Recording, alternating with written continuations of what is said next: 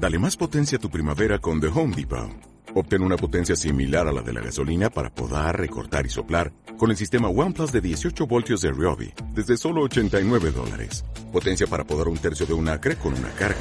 Potencia para recortar el césped que dura hasta dos horas. Y fuerza de soplado de 110 millas por hora. Todo con una batería intercambiable. Llévate el sistema inalámbrico OnePlus de 18 voltios de Ryobi. Solo en The Home Depot. Haces más. Logras más. Cuando llega el descanso, hay un momento de paz. Comparte este espacio para la reflexión. La paz esté contigo. Bienvenidos.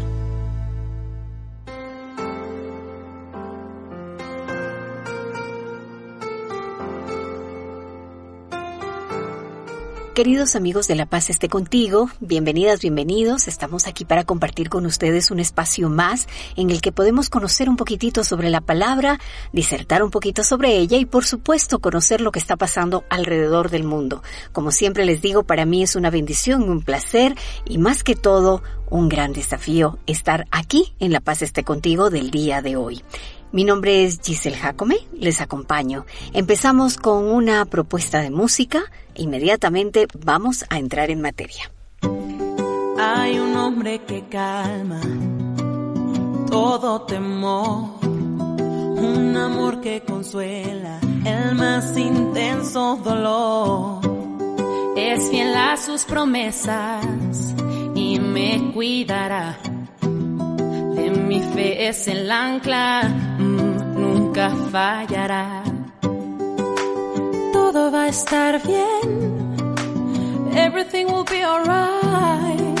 El mundo en su mano está, tu mundo en su mano está. El creador del universo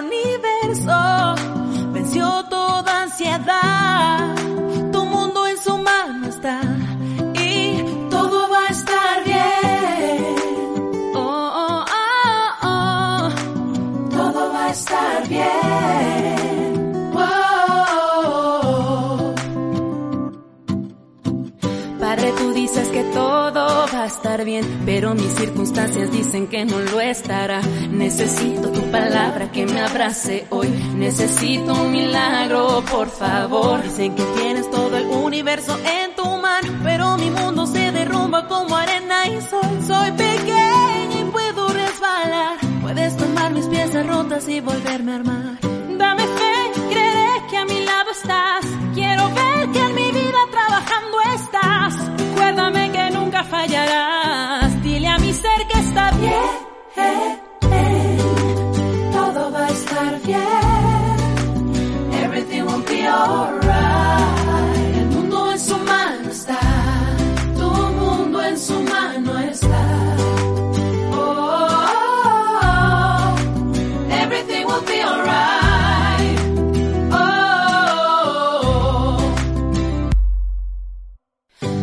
Te confieso a corazón abierto que todo es muy incierto en este desierto. Mi vulnerabilidad está al descubierto. Siento que mi barca está muy lejos de su puerto. ¿Por qué será que ya no sale el sol en mis días?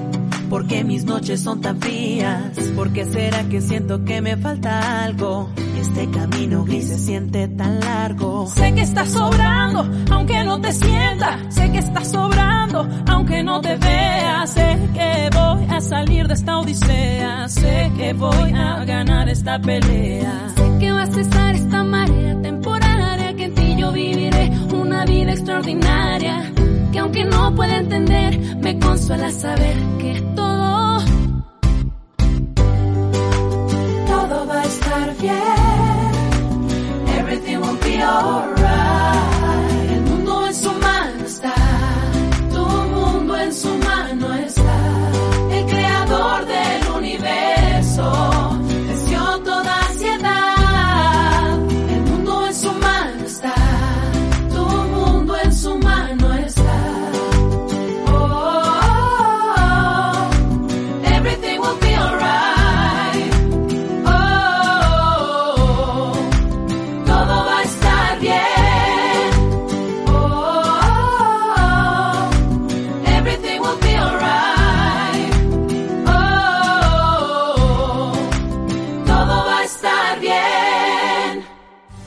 No solo de pan vive el hombre, la paz esté contigo.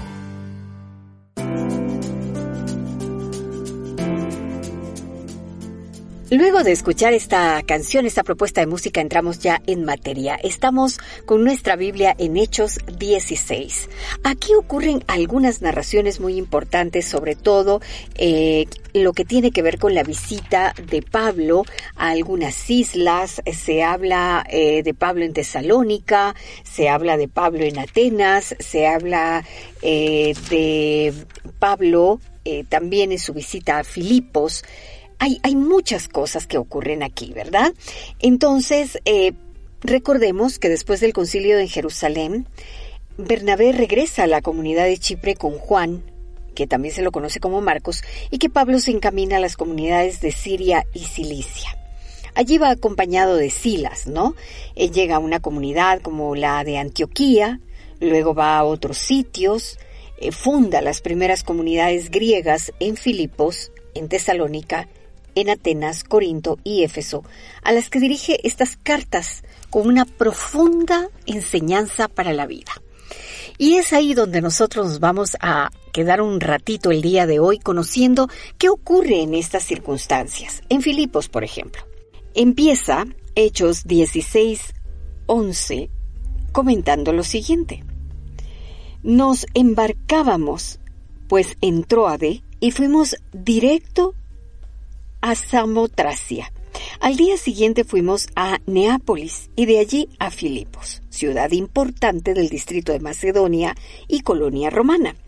Allí permanecimos algunos días. El sábado salimos fuera de la ciudad y fuimos junto al río donde pensábamos que se iban a reunir para orar. Nos estuvimos hablando con las mujeres que se habían reunido. Entre ellas había una que se llamaba Lidia, que procedía de Tiatira y se dedicaba al comercio de telas. Lidia adoraba al verdadero Dios, y el Señor le abrió el corazón para que aceptara las palabras de Pablo. Después de haberse bautizado con toda su familia, nos suplicó, si consideran que mi fe en el Señor es sincera, entren y quédense en mi casa. Y nos obligó a ir. Nos vamos a quedar aquí hasta este versículo número 15, porque eh, allí Pablo narra la historia de una mujer. Recordemos que en ese momento eh, era un momento complejo, era un momento en el que los romanos, fundamentalmente que tenían parte de toda esta zona, eh, creían en muchos dioses y que cuando llegaba el cristianismo realmente era un momento muy especial. Rompía la historia, rompía eh, el pensamiento de la sociedad en ese instante. Entonces, Allí las mujeres eran las que se dedicaban, por ejemplo, en tiempo de los romanos, a muchas se dedicaban a la recolección, por ejemplo, de vegetales, de semillas, otras mujeres eh, que ya eran un poquito más cultas, digamos así, permanecían en los palacios, otras eran las que servían a estas eh, grandes damas, etc. Pero la mujer era considerada, digamos así, un elemento que acompañaba al hombre, pero la mujer no tenía decisión. Es decir, la mujer no podía eh, declarar ciertas cosas o eh, intervenir en una conversación de hombres. Eso ocurría en ese momento, pero cuando hay este bautizo a Lidia, que adoraba al verdadero Dios, ella abrió su corazón, les pidió que bautizaran a toda su familia, y luego les dijo que entraran y que se quedaran en su casa. Es tan importante conocer esto.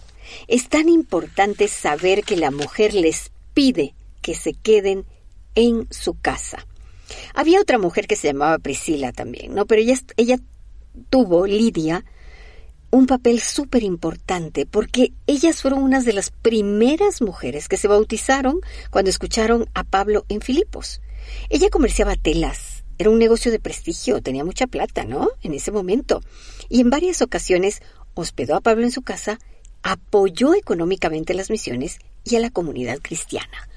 Eso es bien importante porque esta mujer digamos que era comerciante, pero no era una mujer que podía tener decisión. Sin embargo, apoyó muchísimo económicamente a las primeras comunidades cristianas.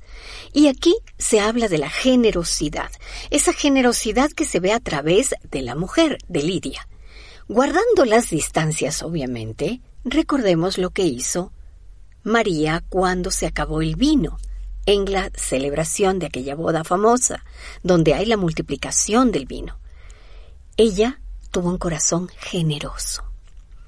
Y asimismo, Lidia, en esta ocasión, tuvo un corazón generoso para ayudar a Pablo y a sus discípulos y ella misma, junto con su familia, a que se pudieran sostener económicamente estas misiones en estas islas que visitaba Pablo. Bueno, con este sentimiento de generosidad empezamos a compartir con ustedes. Ahora sí, vamos al punto que nos ha llamado el día de hoy. Vamos a conocer lo que está pasando en el planeta. Hay un rechazo internacional ante las detenciones a opositores en Nicaragua. ¿Sabían ustedes que el problema en Nicaragua está bastante fuerte? Y es que hay elecciones presidenciales, pero todos los opositores al régimen de Daniel Ortega están siendo llevados a la cárcel. ¿Por qué? Bajo cualquier pretexto. Porque Daniel Ortega quiere seguir en el poder, él y su esposa. Así que vamos a conocer de qué se trata esto.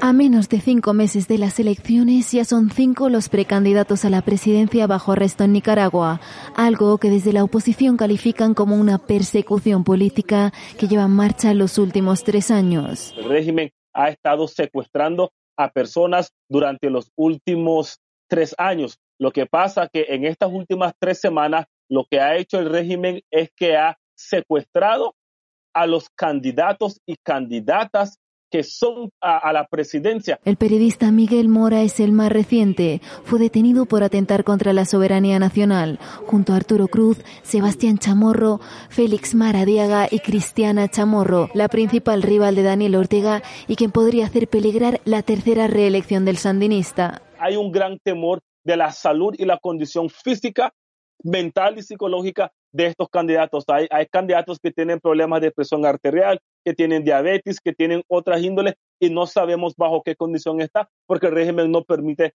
que se vean a los precandidatos. Además, en el marco de una polémica ley que el Ejecutivo aprobó en diciembre del 2020, también han sido detenidos otros líderes opositores como excancilleres, exguerrilleros, empresarios y activistas, hechos condenados por la comunidad internacional y por lo que Argentina y México llamaron a consultas a sus respectivos embajadores. No obstante, ambas naciones siguen apostando por la no intervención en asuntos internos, razón por la que se abstuvieron de votar en la resolución de la OEA contra las acciones del gobierno de Ortega.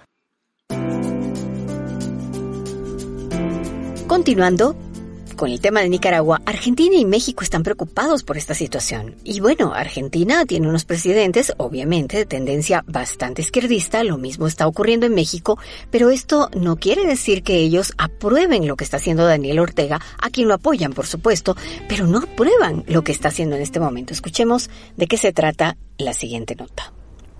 En el comunicado en el que informa la decisión, la Cancillería Argentina explica que le pidió al embajador Mateo Capitanich que regrese a Buenos Aires a realizar consultas textualmente sobre las acciones políticas legales realizadas por el gobierno nicaragüense en los últimos días que han puesto en riesgo la integridad y libertad de diversas figuras de oposición, incluidos precandidatos presidenciales, activistas y empresarios nicaragüenses. Hasta ahí el texto del comunicado.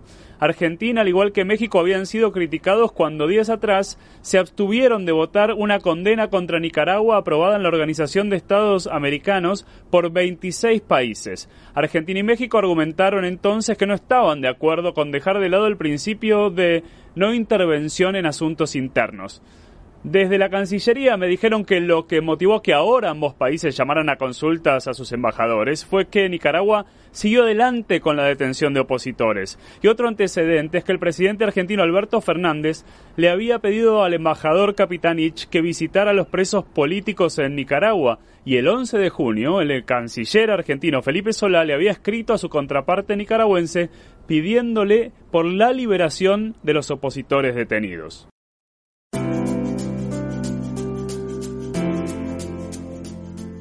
El Papa Francisco escribió a los ancianos y les pide que se impliquen, que se metan en la reconstrucción post-COVID. ¿Por qué? Porque los ancianos conocen mucho. Los ancianos han pasado circunstancias complicadas y este es el momento en el que pueden involucrarse para ayudar a los más jóvenes a solucionar el post. Es decir, lo que viene luego de haber tenido esta grandísima prueba en el planeta que nos trajo este virus. El Papa ha enviado este mensaje a todos los abuelos y los ancianos del mundo.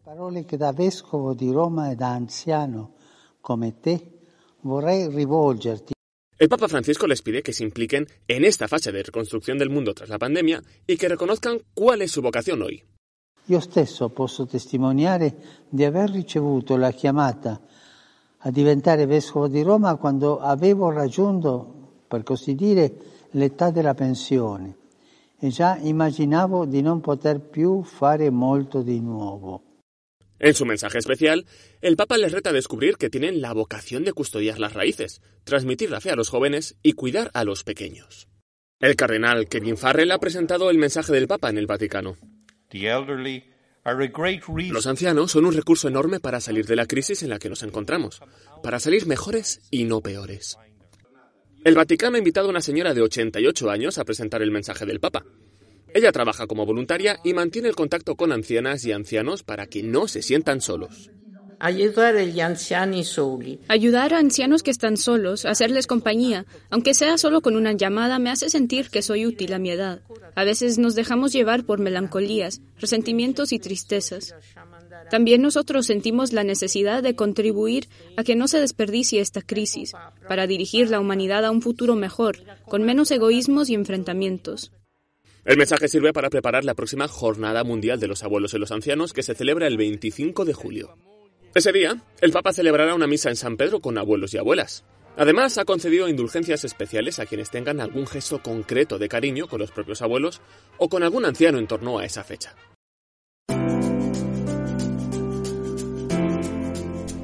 Vamos con una canción y regresamos con ustedes para continuar aquí en La Paz esté contigo.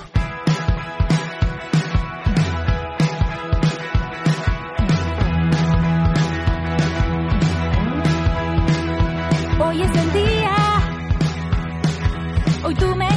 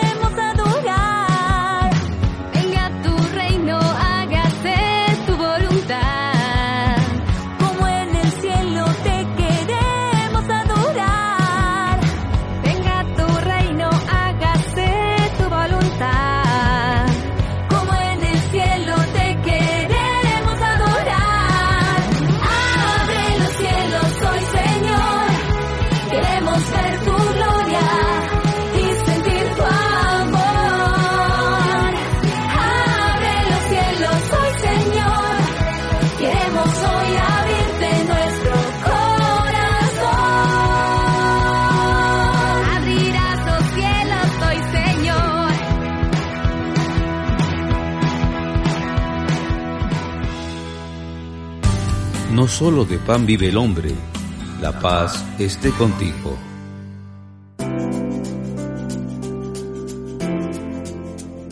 Después de este tema, vamos a continuar porque queremos conocer un poquito lo que pasó en ese momento. El Señor le abrió el corazón para que aceptara las palabras de Pablo, a quien se lo había abierto precisamente a Lidia, esta mujer de Tiatira. Después de haberse bautizado con toda su familia, les suplicó, si consideran que mi fe en el Señor es sincera, entren y quédense en mi casa. Y nos obligó a ir, dice Pablo. Un día, cuando íbamos al lugar en donde se reunían para orar, nos salió al encuentro una muchacha que tenía un espíritu de adivinación, gracias al cual procuraba a sus dueños grandes ganancias. La muchacha comenzó a seguir a Pablo y a nosotros gritando, estos hombres son siervos de Dios Altísimo. Ellos les anuncian el camino de la salvación. Y así lo hizo durante muchos días hasta que por fin Pablo se hartó y enfrentándose con el Espíritu le dijo, En nombre de Jesucristo te mando que salgas de ella.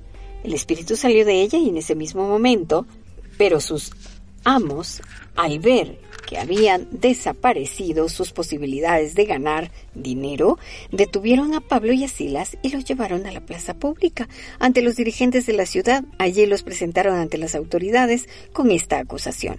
Estos hombres están amotinando nuestra ciudad. Son judíos, predican costumbres que nosotros, como romanos, no podemos aceptar ni practicar. ¿Qué ocurre cuando pasa esta situación? Cuando íbamos al lugar en donde se reunían para orar, nos salió al encuentro una muchacha que tenía un espíritu de adivinación, gracias al cual procuraba a sus dueños grandes ganancias. La muchacha comenzó a seguir a Pablo y a nosotros y gritaba, Estos hombres son siervos del Dios Altísimo, ellos les anuncian el camino de la salvación. Y así lo hizo durante muchos días hasta que Pablo se hartó y enfrentándose con el Espíritu le dijo, en nombre de Jesucristo te mando que salgas de ella. El Espíritu salió de ella en ese mismo instante, pero sus amos, al ver que se habían desaparecido sus posibilidades de ganancia, detuvieron a Pablo y a Silas y los llevaron a la plaza pública ante los dirigentes de la ciudad y los acusaron. Cuando ocurre esto, ¿qué pasa?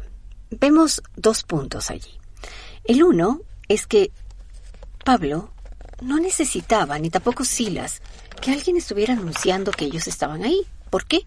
Porque el espíritu se estaba moviendo y el espíritu era el que abría los corazones. Por lo tanto, no necesitaban que una persona que se dedicaba a la adivinación dijera que ellos venían en nombre del Altísimo.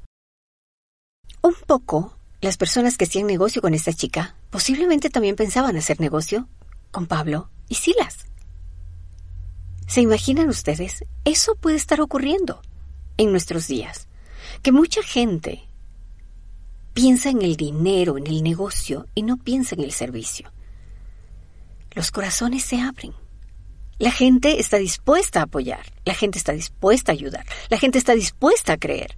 Pero muchas veces, cuando hay intereses oscuros de por medio, y el espíritu llega y libera a una persona, hay otros que se enojan porque el negocio puede acabarse, ¿verdad? Solamente para que lo pensemos. Continuamos junto a ustedes aquí en La Paz esté contigo y tenemos este informe que nos llega desde Santiago de Chile. El 4 de julio va a ser la primera sesión de 155 constituyentes. Esto abre el camino a una nueva constitución chilena. ¿Qué va a traer? Enterémonos.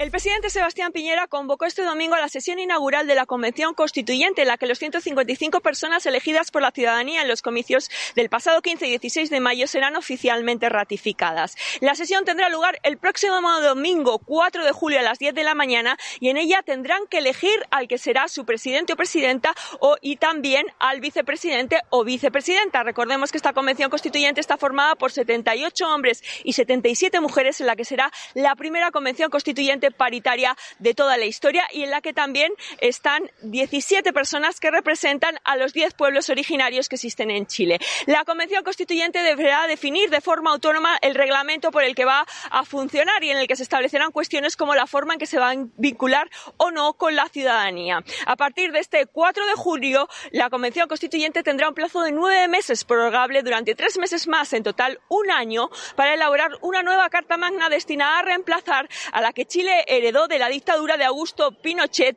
en 1980. A partir de que la Constitución sea aprobada por los constituyentes, habrá un plazo de 60 días para convocar un nuevo sufragio de salida en el que los chilenos decidirán si aceptan o no esta nueva Constitución. América Latina tiene una deuda enorme con los jóvenes. Y no solo América Latina, también el mundo, porque lo que ha pasado con el virus es que la educación se ha ido para atrás.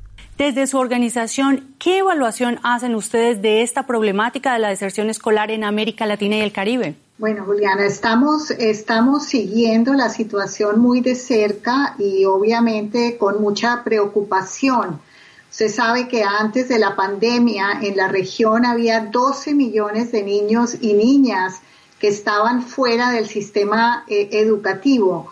Hoy en día estimamos que la pandemia va a crecer ese número en unos 3 millones de niños adicionales. Así que, es una preocupación muy, muy fuerte y, y, estamos buscando maneras de apoyar a los países para poder mitigar esta situación. Señora Uribe, y si uno mira los estallidos sociales precisamente en Chile y en Colombia, por mencionar solo dos ejemplos, escucha el clamor de esos jóvenes por tener acceso a la educación. Un reclamo incluso por encima de la crisis sanitaria de la pandemia. Específicamente, ¿qué políticas públicas deben priorizarse para este grupo de manera que se garanticen sus derechos a la educación y a una vida digna? Mire, yo creo que la región entera tiene una gran deuda con los jóvenes. Hay muchos obstáculos y, los sistemas educativos, muchos están conformados de una manera que desgranan la matrícula una vez que los niños ingresan a través de procesos de selección. Más aún eh, los temas de la falta de relevancia de lo que se enseña en la escuela, de la falta de interés, de la deuda que tenemos con poder ofrecerle a los niños y a las niñas una educación que los prepare para el mundo en el que van a vivir. Creo que ahí hay una, una deuda importante en donde estamos empeñados en poder trabajar y poder saldarla. Pero si antes de la pandemia eso venía siendo una deuda, ahora con la pandemia, ¿cómo se puede financiar realmente este salto? Bueno, ese es, ese es un desafío que tienen los países y justamente desde la UNESCO estamos haciendo un llamado a que todos los países puedan mantener o inclusive aumentar sus presupuestos educativos, porque el financiamiento que se requiere para poder regresar a la, a la normalidad, digamos, eh, es, un es un financiamiento importante. Tenemos que hacer mejoras en muchos de los aspectos de los sistemas, desde poder hacer unas adecuaciones en la infraestructura, a mejorar los contenidos educativos, a seguir preparando a los docentes para poder enseñar en este contexto que genera nuevos desafíos. Esto sin duda, pero cuando uno revisa en general lo que sucede en América Latina, se encuentra, por ejemplo, con datos inquietantes que incluso antes de la pandemia ya veíamos en la región que existía un grave problema de comprensión lectora. ¿Cómo se puede cambiar, por ejemplo, esta tendencia? Bueno, así es. Los propios estudios de la UNESCO indican que en la región hasta seis niños de cada diez no alcanzan los niveles mínimos de competencias lectoras en la región.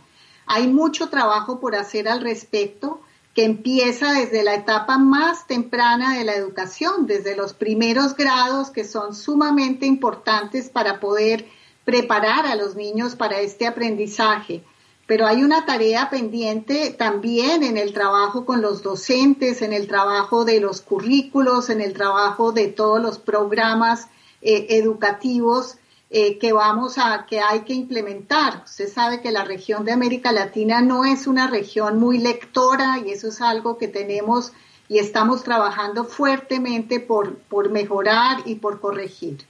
Y lo que vemos también en estos estudios es que las matemáticas también parecen ser un lunar en la formación.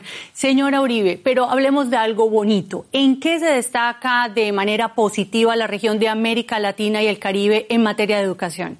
Bueno, yo creo que en el escenario de la pandemia, que si bien ha sido tan difícil, es muy reconfortante ver de qué manera han respondido los sistemas educativos de la región y cómo ha habido una reacción tan, tan rápida a montar todos los sistemas de educación remota. Eh, los maestros han tenido una, un desempeño de, de un compromiso gigantesco por darle continuidad educativa a sus estudiantes. Nos llegan a diario historias casi que heroicas de, de los docentes, de los padres de familia, de toda la sociedad para poder garantizar y poder ayudar a que los niños tengan menos pérdidas educativas durante este periodo. Yo creo que eso es esperanzador, que hay una que hay cada vez una valoración mayor de, de la educación y eso es la base para poder seguir avanzando. Así es, señora Uribe, no todos los héroes llevan capas. Muchas gracias a Claudia Uribe, directora regional de la UNESCO, por estos análisis. Cuídese.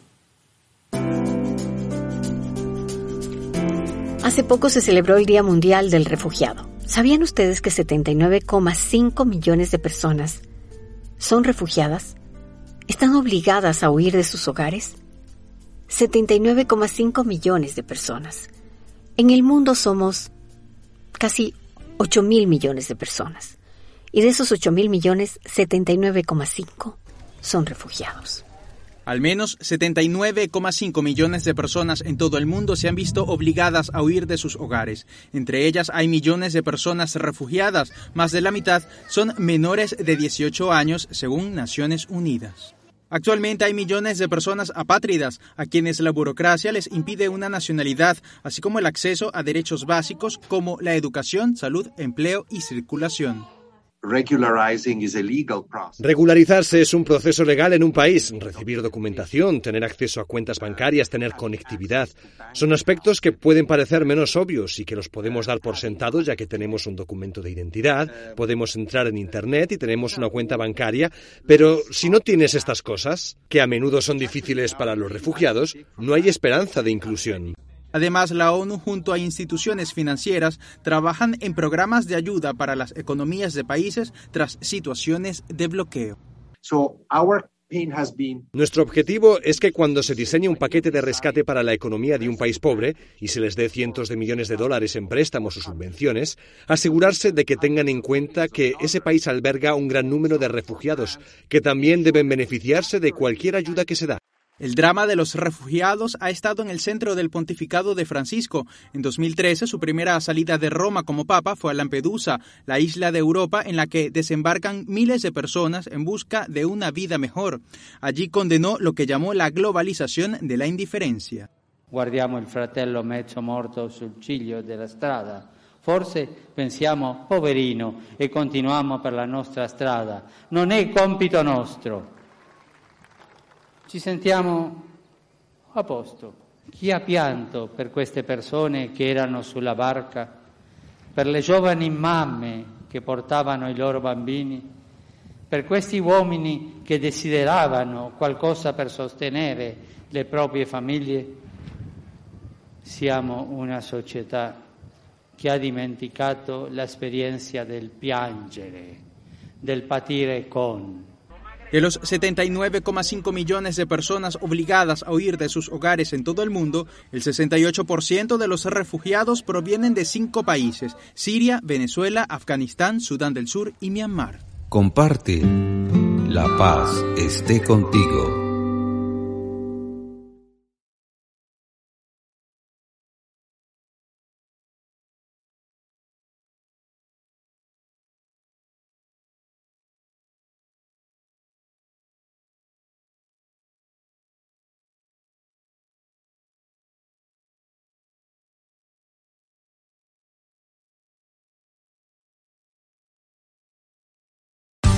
No solo de pan vive el hombre, la paz esté contigo. ¿Cuáles son los líderes independentistas catalanes que reciben un indulto de España? Esto le cayó como una bomba de agua fría a muchas personas. ¿Por qué? Porque simplemente no pensaban que el presidente Sánchez podía dar indultos a personas que querían separar precisamente a la zona de Cataluña. Hay algunos que tal vez no estarán de acuerdo, pero otros que sin duda por perseguir la paz creerían que es lo mejor que ha podido ocurrir. Conozcamos de qué se trata.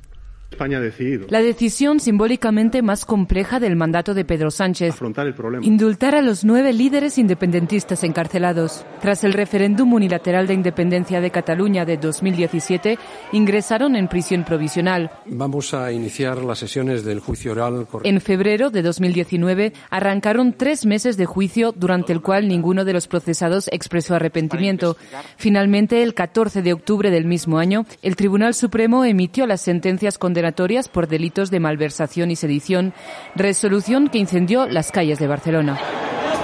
Uriol Junqueras, quien era vicepresidente catalán, fue condenado a 13 años de prisión. Creo, sinceramente, que lo mejor para todos sería devolver la cuestión al terreno de la política, de la buena política. Jordi Turull, que ocupaba el cargo de consejero de la presidencia, Raúl Romeva, consejero de Exteriores, y Dolors Bassa, consejera de Asuntos Sociales, fueron condenados a 12 años de prisión. La expresidenta del Parlamento catalán, Carme Forcadell, fue sentenciada a 11 años y 6 meses de prisión. También se condenó a 10 años y 6 meses de prisión a los exconsejeros de Interior y de Territorio Joaquim Forn y Josep Rull. Todos fueron inhabilitados para ejercer cargos públicos. En la misma causa fueron procesados y condenados los activistas Jordi Sánchez y Jordi Cuixart, cuyas penas de nueve años de prisión han sido las más señaladas por organizaciones internacionales al no ocupar cargos públicos en el momento de los hechos, sino la dirección de organizaciones de la sociedad civil. La medida no aplica al entonces presidente catalán, Carles Puigdemont, que sigue exiliado en Bélgica y no ha sido juzgado por la justicia española. Que Catalunya esdevingui un estat independent en forma de república. Los indultos abren una nueva etapa de diálogo entre Madrid y Barcelona, pero no resuelven las demandas de autodeterminación del pueblo catalán. Y por otro lado, plantean la incógnita sobre la futura hoja de ruta del movimiento independentista, que desde 2017 ha reclamado libertad para los que considera prisioneros políticos. Inmediatamente una canción y regresamos para compartir más con ustedes. Aquí está La paz esté contigo. Dice la palabra de Dios en Mateo 7:7, que pide se le dará, quien busca encontrará. Llamen y se les abrirá porque quien pide recibe y quien busca encuentra.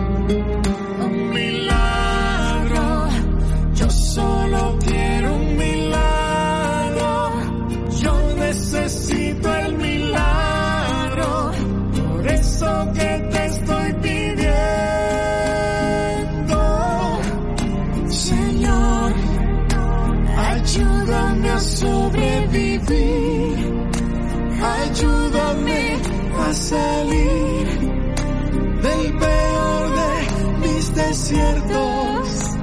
Oh, Señor,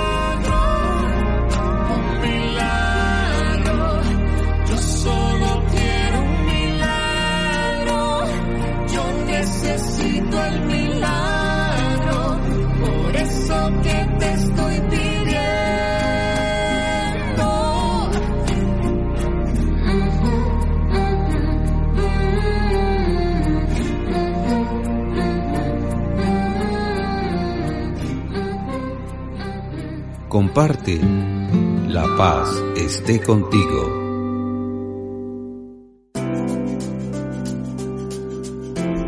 Seguimos recorriendo el camino de la paz esté contigo.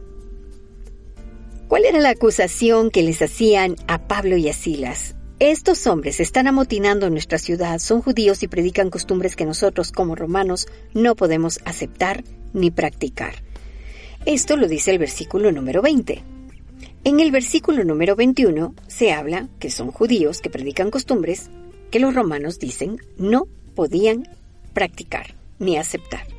El versículo 22 continúa, la gente se puso en contra de ellos y las autoridades ordenaron que les quitaran sus ropas y los azotaran con varas. Cuando leemos esto en el versículo 22 de Hechos 16, nosotros nos quedamos pensando en que muchas veces los intereses particulares hacen que calumniemos a otros. Y esos intereses a veces pueden, ¿verdad? Nos llevan a un mundo de calumnia, a un mundo de inventar cosas en contra de otros para que los castiguen, porque nosotros sentimos que estamos siendo afectados. Y muchas veces, cuando se afectan estos intereses, no hay piedad. La gente no tiene piedad. Como seres humanos somos muchísimas veces indolentes frente al otro. Y nos inventamos cualquier cosa y calumniamos y decimos y hacemos que, como ocurrió con Pablo y Silas, azoten a la gente. La azoten delante de los otros para que nosotros no veamos afectados nuestros intereses. Qué fuerte es, ¿verdad? Pero a veces lo hacemos. Y a veces lo hacemos conscientes de que lo estamos haciendo, no tan inconscientes. El día de hoy sí podemos llamarnos a preguntarnos cuántas veces hemos hecho esto, cuántas veces a lo mejor hemos calumniado a alguien y hemos hecho que lo azoten frente a los demás levantando falso testimonio y diciendo, sí, este hizo, así como les ocurrió a Pablo y a Silas. Estos hombres están amotinando en nuestra ciudad, predican costumbres que nosotros como romanos no podemos aceptar ni practicar. Por lo tanto, las autoridades a veces ceden ante esto, ¿verdad?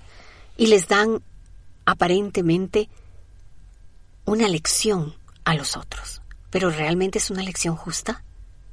Preguntémonos. ¿Verdad que no? Así que les invito a pensar en cuántas veces podemos haber hecho esto.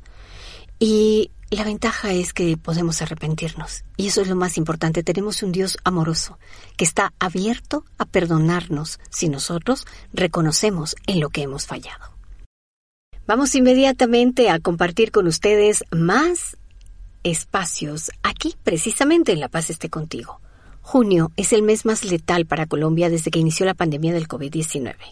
En el mes más letal desde el inicio de la pandemia en Colombia, la tercera ola del COVID-19 no da signos de retroceder, con cifras que no disminuyen desde mediados de abril y se espera que sigan empeorando hasta finales de mes.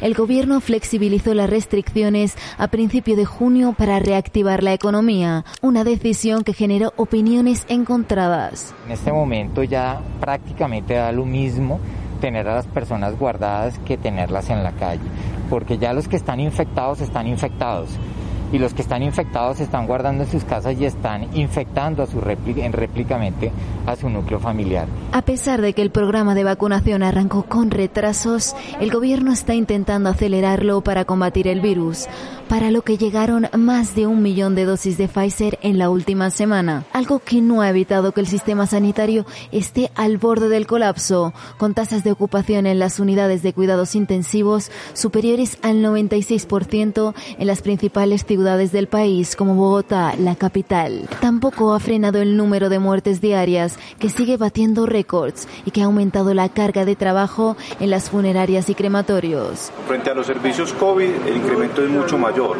ya que en ese periodo de tiempo, de enero a mayo del año 2020, tuvimos cuatro servicios, mientras que para este año tuvimos 246 servicios. Los expertos advierten de que la vacunación no es suficiente y destacan la importancia de seguir con las medidas de autocuidado para conseguir frenar la curva de contagios y decesos. El Papa Francisco va de vacaciones en el mes de julio, pero se va a dedicar a escribir y a atender casos urgentes. Durante el mes de julio, el Papa reduce al mínimo sus actividades públicas y encuentros oficiales. El único evento que mantiene es el Ángelus del domingo con los peregrinos presentes en la plaza. Por lo demás, se suspenden las audiencias generales y no recibe a líderes, aunque ya ha hecho alguna excepción en la agenda. Il prossimo primo luglio mi incontrerò in Vaticano con i principali responsabili della comunità cristiana presente in Libano per una giornata di riflessione sulla preoccupante situazione del Paese e per pregare insieme per il dono della pace e della stabilità. Durante el verano romano, Francisco no suele alejarse de Roma para descansar, permanece en su residencia de Casa Santa Marta. Suele ser un periodo adecuado para escribir documentos magisteriales y para tener más encuentros privados con respecto al resto del año, cuando tiene la agenda más apretada. China ha ordenado cerrar el cuarto mayor puerto del mundo. ¿Por qué? Porque hay un brote de COVID. Las filas de contenedores apilados se extienden hasta el horizonte. Más de 120 buques portacontenedores de todo el mundo anclan en el puerto de Shenzhen. La causa es un brote de coronavirus en la provincia de Guangdong, donde está Shenzhen. Las autoridades locales ordenaron el cierre del puerto y paralizaron así el tráfico marítimo. Estos cuellos de botella en la cadena mundial de suministro dificultan la recuperación de la industria occidental. Un factor clave para el repunte es la innovación y el desarrollo de nuevas tecnologías como la inteligencia artificial. Los empresarios advierten que el sector tecnológico europeo quedará relegado si no busca nuevos socios comerciales. Si queremos seguir siendo relevantes como continente, tenemos que mirar al otro lado del Atlántico y más allá de Asia y reinventar los procesos de colaboración, co-creación e innovación en toda la cadena de valor. Estados Unidos es el país que más invierte en inteligencia artificial, más de 14 mil millones de dólares al año. China es el segundo con más de 5 mil millones, seguida de la Unión Europea, con algo más de 3 mil millones de dólares. La Unión Europea afronta además problemas internos. Somos campeones mundiales en la creación de normas y reglamentos y creo que es una verdadera lástima porque si tomo mi sector veo que en realidad somos campeones del mundo en la creación de investigadores de IA per cápita, más que Estados Unidos y China juntos. Esto es algo en lo que siempre hemos sido muy buenos, pero sin tener éxito en la comercialización. Prometedoras empresas emergentes europeas podrían ver obstaculizado su desarrollo si los envíos de suministros desde China se retrasan varios meses.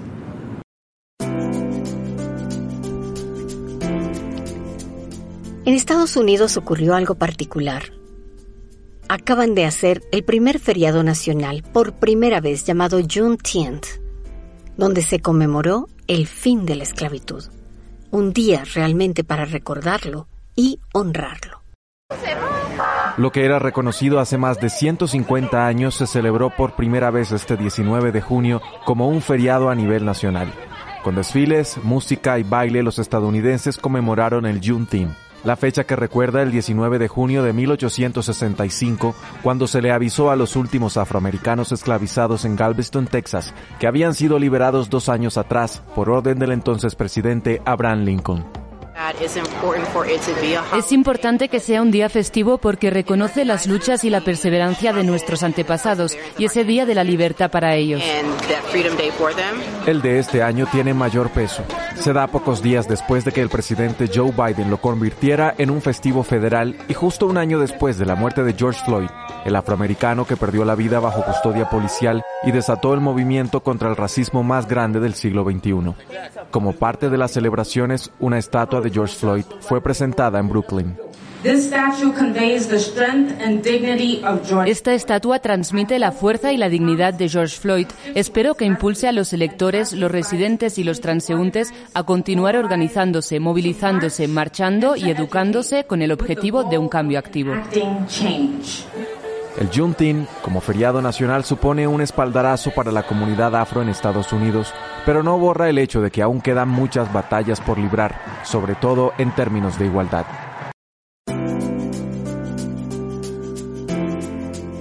El principal centro de investigación tropical en República Democrática del Congo volvió a la vida.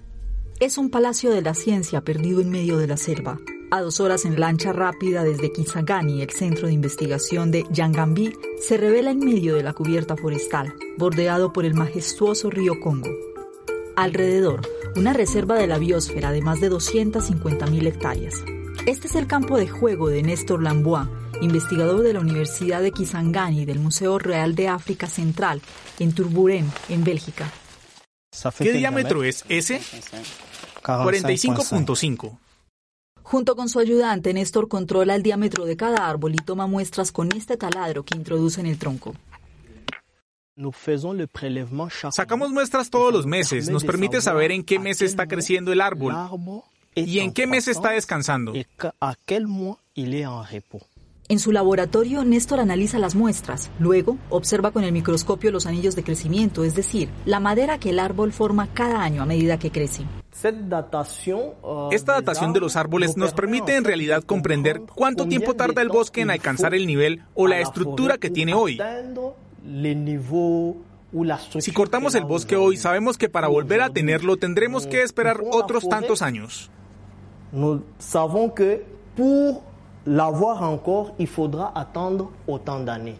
Fundado por los belgas en 1933, el centro de Yangambi fue en su día la mayor estación de investigación tropical del mundo. INEAC, desde entonces rebautizado como INERA, Instituto Nacional de Estudios e Investigaciones Agronómicas. Hoy en día los antiguos edificios coloniales han perdido su antiguo esplendor, pero siguen contenidos tesoros de incalculable valor como este herbario, el mayor de África Central, con 150.000 especies de plantas catalogadas, y ha sobrevivido milagrosamente a guerras y saqueos. Tenemos rebeldes que vinieron aquí y preguntaron, ¿qué hay aquí? Les dijimos, miren las plantas. Dijeron, ¿es todo lo que hay aquí? Les parece ridículo. Y así sobrevivió, porque la gente no lo entendía. Pensaba que era algo que no se podía vender. A pesar del regreso de la paz, el herbario sigue amenazado. La humedad puede dañar parte de la colección. Para preservarlo, INERA y un equipo del Jardín Botánico de Meis, en Bélgica, pusieron en marcha en 2018 un programa de digitalización de los ejemplares. Tenemos la imagen, así que podemos buscar en la web, podemos verlo. Incluso si ocurriera un accidente, ojalá nunca pase, al menos habremos salvado la imagen. Un poco más allá, Yangambi contiene otro tesoro, su biblioteca. Más de 300.000 libros y documentos que solo se pueden encontrar aquí y que siguen siendo utilizados por los científicos en la actualidad. Tenemos, por ejemplo, los detalles climatológicos que se han recogido desde la época colonial hasta la actualidad sin interrupción. Eh, Estos datos pueden trazar la historia del clima. Si queremos impulsarnos hacia el futuro, tenemos que basarnos primero en el pasado. Abandonada desde hace varias décadas, la estación de investigación de Yagambi está reviviendo poco a poco gracias a la movilización de científicos y donantes internacionales como la ONG CIFOR y la Unión Europea. Entre las últimas inversiones, esta torre de flujo, la primera en la cuenca del Congo. A 55 metros de altura mide los intercambios de gases entre el bosque y la atmósfera. Emanuel Bulanza sube a los 11 pisos cada semana para comprobar que el equipo funciona correctamente. Vale, conexión perfecta. Introduce los detalles aquí. Utilizamos un dispositivo que trata de medir la velocidad y la dirección del viento en las tres direcciones. Y luego hay otra máquina o dispositivo que mide la cantidad de CO2, es decir, la concentración. Y con los programas informáticos intentamos combinarlos. La selva de la cuenca del Congo es el segundo bosque tropical más grande del mundo y el segundo pulmón verde del planeta después del Amazonas. Pero en 20 años el bosque primario que rodea a Yagambi se ha reducido en casi un 25%. Con el tiempo podría emitir más CO2 del que absorbe. No puedo decir que concientizo, no, pero mi papel sí tengo que decirlo, es decir a la población, aquí está nuestra riqueza, ¿no podemos conservar este bosque? Para los científicos, la preservación del bosque requiere un diálogo con la población local, hombres y mujeres que obtienen sus recursos y su sustento de la biosfera. El sistema aquí era la agricultura de tala y quema. Llegamos a un bosque natural, cortamos los árboles, desprendemos fuego y sembramos una vez. Después de la cosecha siguen buscando nuevas tierras. Así que les dijimos que no, que existe la posibilidad de volver a cultivar varias veces en el mismo espacio. En la era del cambio climático, el reto es crucial. Proteger el medio ambiente, al tiempo que se ayuda a las personas a encontrar medios de vida alternativos. Como con este horno natural, que duplica la producción de carbón, utilizando la misma cantidad de madera. Solo podemos crecer con los recursos que tenemos, pero en cambio tenemos que saber cómo tomar el recurso para satisfacer nuestras necesidades y permitir que el recurso se regenere. Una lección que está más vigente que nunca. Casi un siglo después de su creación, Yangambi no ha terminado de concientizar a la gente. Ha sido un gusto haber compartido con ustedes este espacio de La Paz esté contigo en esta oportunidad que los acompañó Giselle Jacome. Mil y mil gracias por habernos permitido reflexionar un poquito a la luz de la palabra lo que está pasando en el mundo. Hechos 16. Recuerden que el día de hoy estuvimos recorriendo un poquito de lo que le ocurría a Pablo en Filipos, lo mismo a Silas. Desde el versículo 10 nos fuimos hasta el versículo 22. Estuvimos acompañándole a través de este medio. Muchísimas gracias y contamos como siempre con las oraciones oportunas de su parte para que este tipo de ministerios continúen. Cuídense mucho, pásenla bien. Mi nombre, Giselle Jacome. Hasta pronto. Llegamos al final de La paz esté contigo. Regresaremos para seguir reflexionando. Hasta la próxima.